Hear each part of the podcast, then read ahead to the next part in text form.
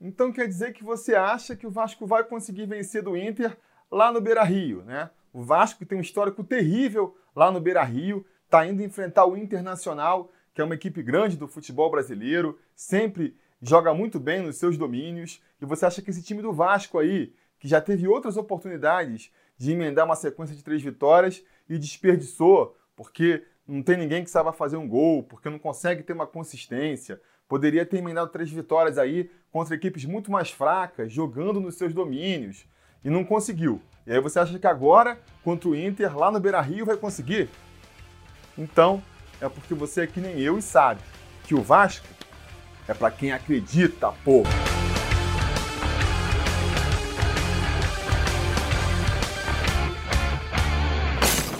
Fala, torcida vascaína, Felipe Tiru de volta na área para falar de jogo do Vascão, porque nesse domingo, às 4 horas da tarde, com transmissão da TV Globo para o Rio de Janeiro e parte da rede, o Vasco enfrenta o Internacional no Beira-Rio pela 27ª rodada do Campeonato Brasileiro da Série A. Um jogo onde o Vasco vai em busca de afirmação, né? O Vasco vai em busca de algo inédito aí, que seria a terceira vitória no campeonato, terceira vitória consecutiva. Até agora o Vasco conseguiu duas vitórias consecutivas em dois momentos, né? Contra o próprio Inter e contra o Ceará, ainda no primeiro turno. E agora, conseguimos contra o Fortaleza e contra o Botafogo, novamente dois jogos seguidos dentro de casa. E vem agora com esse desafio aí, que é conseguir uma terceira vitória consecutiva num jogo fora de casa contra um adversário qualificado, como é o caso do Inter. E aí você vai estar comentando aí, pô, Felipe, eu já vi você aqui mesmo nesse canal falando que não ia mais acreditar em, em, sequência de vitórias e nada disso, porque o Vasco não conseguia engrenar. E eu vou falar, é verdade, eu cheguei a comentar isso, mas o que você quer que eu faça agora? A gente ganhou um jogo, ganhou um segundo.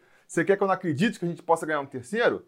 Claro que eu acredito, né? É nosso papel de torcedor aqui acreditar e confiar e achar que é possível. Mas deixando o clubismo de lado aqui um pouco, eu acho que sim, a gente tem motivos mais racionais para acreditar numa vitória do Vasco. Pegando aí o histórico do Vasco no campeonato, o Vasco do Vanderlei Luxemburgo, beleza, você pode argumentar que, que tem essa falta de consistência no time do Vasco mesmo. Faz uma primeira partida boa, faz uma segunda partida boa e de repente na terceira joga mal pra caramba. A gente tem vários exemplos, a gente pode pegar voltando agora retroativamente os últimos jogos, né? Fez uma boa partida contra o Botafogo, gostei da atuação contra o Fortaleza também, mas contra o Havaí foi uma tristeza. Então realmente tem essa escrita para o Vasco ultrapassar aí e seria até mais um ponto positivo de uma vitória nesse domingo, né? A comprovação de que o Vasco consegue manter ali o time jogando em alto nível por uma sequência de partidas. Seria mais um fato para deixar a gente empolgado com uma vitória nesse domingo. E por outro lado, para fazer a gente acreditar nessa possibilidade da vitória, a gente pode se apegar a outra característica muito forte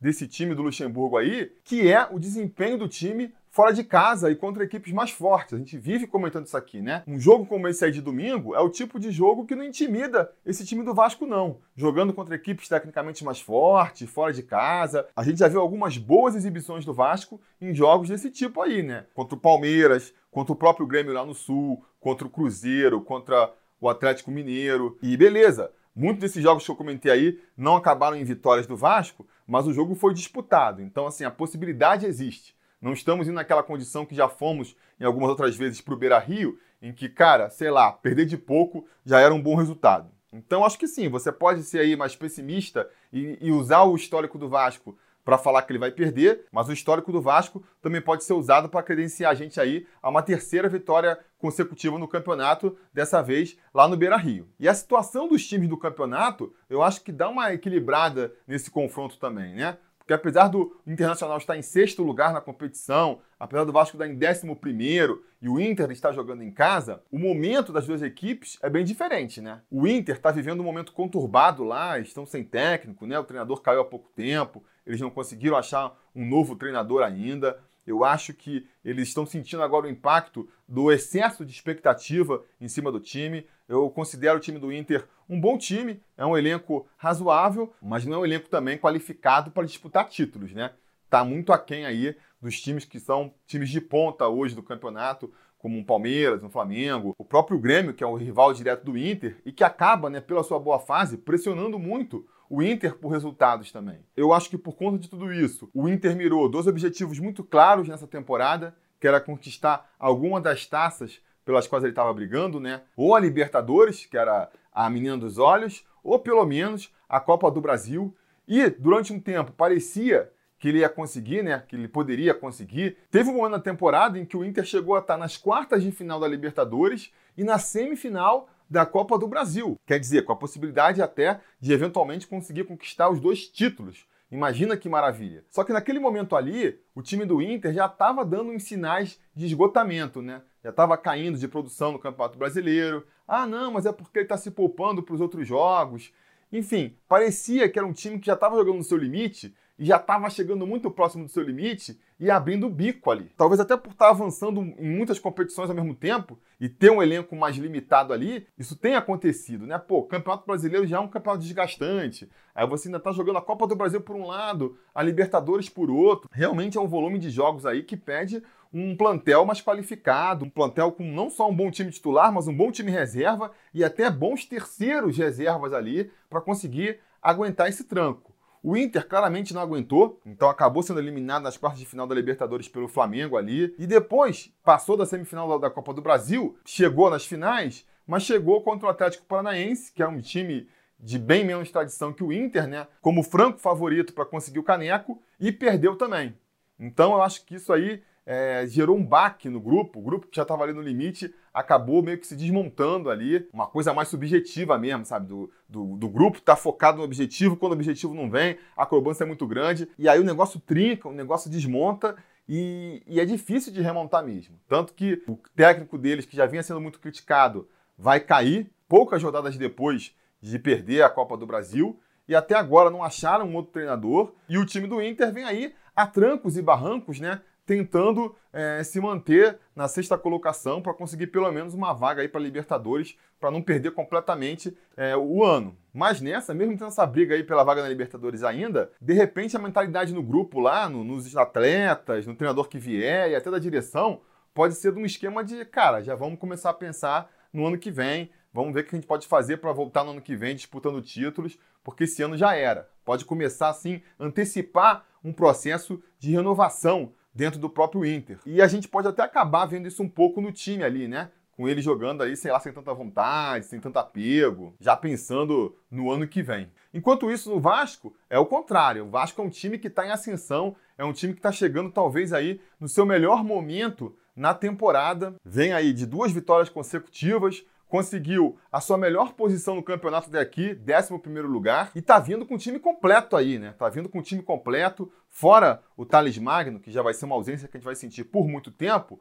Os outros jogadores devem estar todos à disposição do Vanderlei Luxemburgo. A gente vem aí de uma boa atuação coletiva do time, talentos individuais que estavam meio embaixo e voltando a corresponder, e tudo isso leva a gente a crer que vai ser um confronto equilibrado.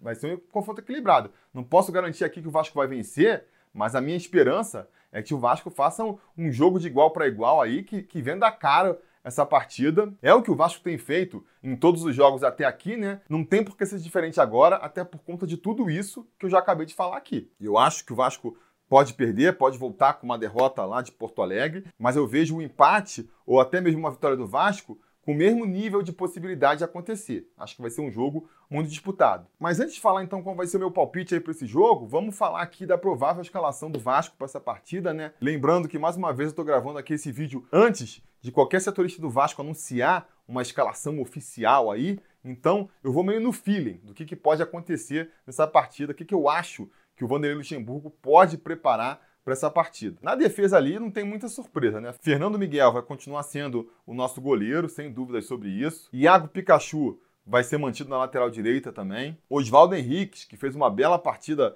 contra o Botafogo, e Leandro Castan, nosso líder e capitão, vão ser mantidos na zaga.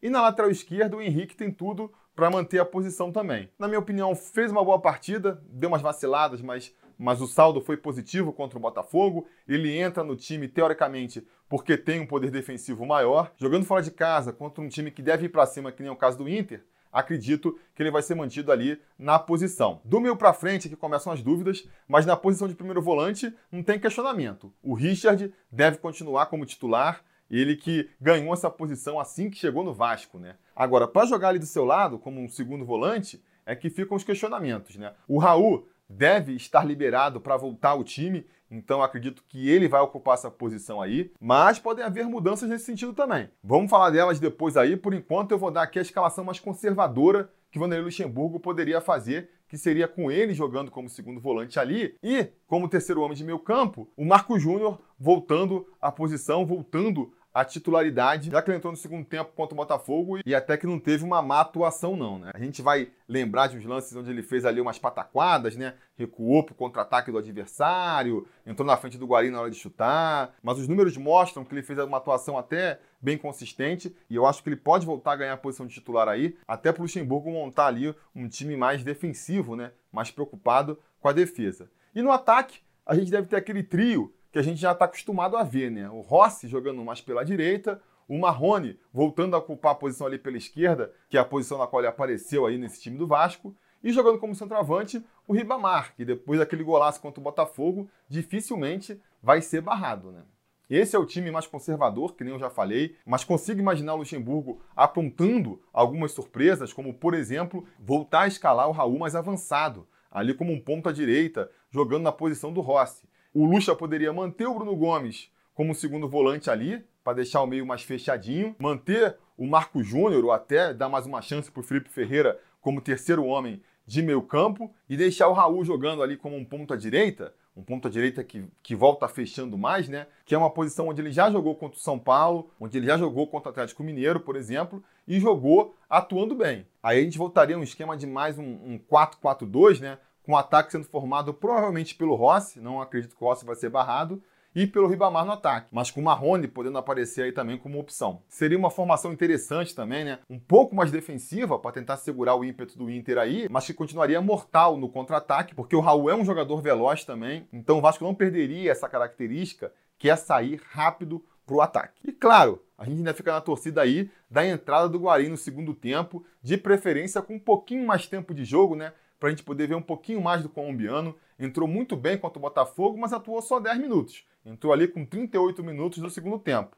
Quero ver ele entrando dessa vez mais cedo, o mais tardar ali depois de uns 10 minutos do segundo tempo, mas de preferência voltar do intervalo já na equipe, porque eu quero ver o colombiano sendo titular desse time, jogando os 90 minutos o quanto antes. O campeonato está acabando, né? Não tem muito mais tempo para esperar. E claro, mais do que ver ele jogando bastante tempo, eu quero ver ele confirmando essa primeira impressão aí que ele deixou na quarta-feira de que vai ser realmente um jogador diferenciado e um jogador capaz de dar um brilho a mais para esse time do Vasco aí. Isso tudo posto, vamos entrar então agora na fase dos palpites. Vou dar meu palpite para vocês de quanto vai ser essa partida. Mas antes, vamos ouvir aí a previsão do Christian também, conselheiro aqui do canal e gato mestre da última rodada, foi o primeiro a acertar que o Vasco ia vencer por 2 a 1 Não acertou os artilheiros, ninguém no conselho acertou, porque era difícil, né? Bruno Gomes, a gente nem tinha certeza que ele ia jogar. E o Ribamar, a gente sabe, né? Por mais que a gente fale que vai ter gol do Ribamar, é difícil de imaginar que ele vai deixar o dele, né? Tem só três golzinhos pelo Vasco até aqui na temporada. Mas vamos aí, Christian. Diz então aí qual é o seu palpite para esse Inter e Vasco. Fala galera que está assistindo aí o canal sobre Vasco do querido Tihu. É, foi eleito o gato mestre da rodada, acertando o, o placar do jogo contra o Botafogo. E também já aproveito para deixar o palpite contra o jogo no jogo contra o Internacional. Vai ser 1 a 0 para o nosso Vascão com um gol de Ribamar. É isso aí, galera. Não esqueça de deixar o curtir aqui no vídeo, que é muito importante para o canal continuar crescendo. Tamo junto! Tá aí, esse foi o palpite do nosso conselheiro gato mestre. Agora deixa eu deixar aqui a minha previsão, né? Cara, eu acho que a gente tem que considerar o seguinte: um empate contra o Inter, a gente já tem que considerar um bom resultado. É claro que, pô, se a gente vencer, vai ser uma euforia, vai ser difícil de segurar a euforia do torcedor se a gente conseguir voltar com três pontinhos lá de Porto Alegre. Mas a gente não pode também, em nenhum momento, por conta disso, desconsiderar o valor de voltar com um pontinho de Porto Alegre. A gente se distancia um pouquinho mais do de rebaixamento, a gente dá mais um passinho em direção ali aos famigerados 45 pontos salvadores e, e segue invicto aí, né? Para tentar voltar a vencer na rodada seguinte. Então, vou humilde aqui, vou humilde. Vou apostar um empate, um a um. Vou botar no gol sendo do Guarim, vai, vamos apostar no Fred Guarim, deixando dele já, já, já, já para deixar a torcida mais empolgada também para a partida seguinte, mas um a um torcendo para estar tá errado, né? Torcendo para ser mais uma vez uma aposta errada minha e a gente voltar mais tarde aí comemorando a vitória do Vascão. Por falar em voltar, eu, pela primeira vez no ano aí, tô correndo o risco de não conseguir ver essa partida do Vasco. Obrigações familiares podem me impedir de assistir esse jogo do Vasco ao vivo. Tô tentando negociar aqui ainda, mas não sei se vou conseguir escapar. Então, não sei como é que eu vou fazer ainda. Mesmo que eu não veja ao vivo, vou tentar assistir ali um VT que passe depois. E por conta disso, eu não sei como é que vai ficar a programação aqui do canal, mas no mínimo voltar para avisar que não vai ter aquele pré-eleição como a gente espera, eu volto, beleza? No mais, é pedir para vocês deixarem um comentário aqui embaixo o palpite de vocês sobre essa partida. Não se esqueçam também de curtir o vídeo, assinar o canal, ligar o sininho de notificações para o YouTube saber que você quer ser informado quando tem vídeo novo aqui do canal. E a gente vai se falando. A realização desse vídeo só foi possível graças ao apoio inestimável dos conselheiros do Sobre Vasco. Ajude você também ao Sobre Vasco continuar no ar, se tornando um apoiador em apoia.se barra ou sendo um membro do canal aqui no YouTube.